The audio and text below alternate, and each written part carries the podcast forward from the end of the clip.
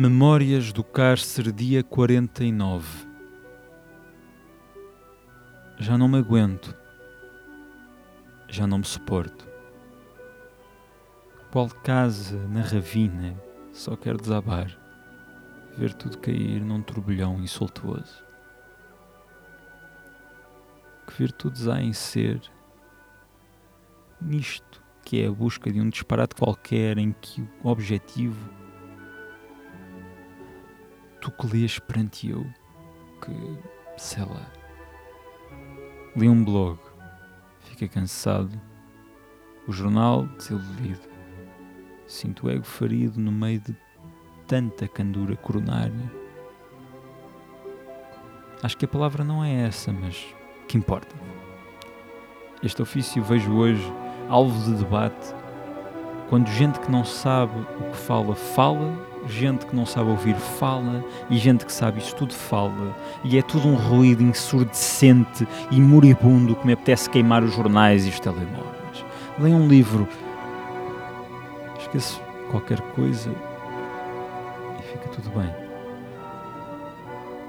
Lá no meio das virtudes de ser, perante aquele que lê,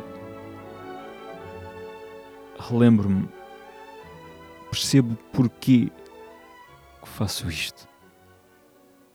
Desculpem às vezes esquecer. Não sou bom de caras. Herberto Helder.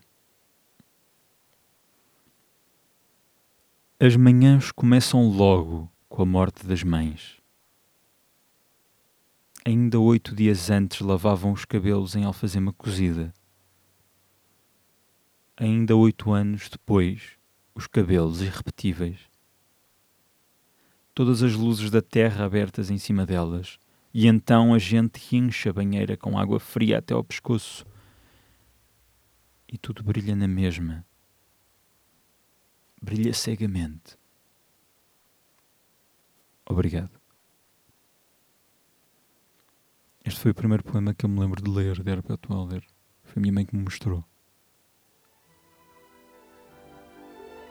É um poema tão belo tão absurdamente. tão absurdamente lógico. Esconde-se nestes poemas do Herberto coisas tão simples de compreender em meios tão difíceis de explicar. Emociono-me sempre com este poema.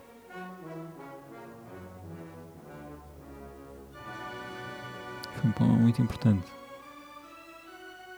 Conheci muito boa gente por causa deste poema. Gente bem melhor que eu.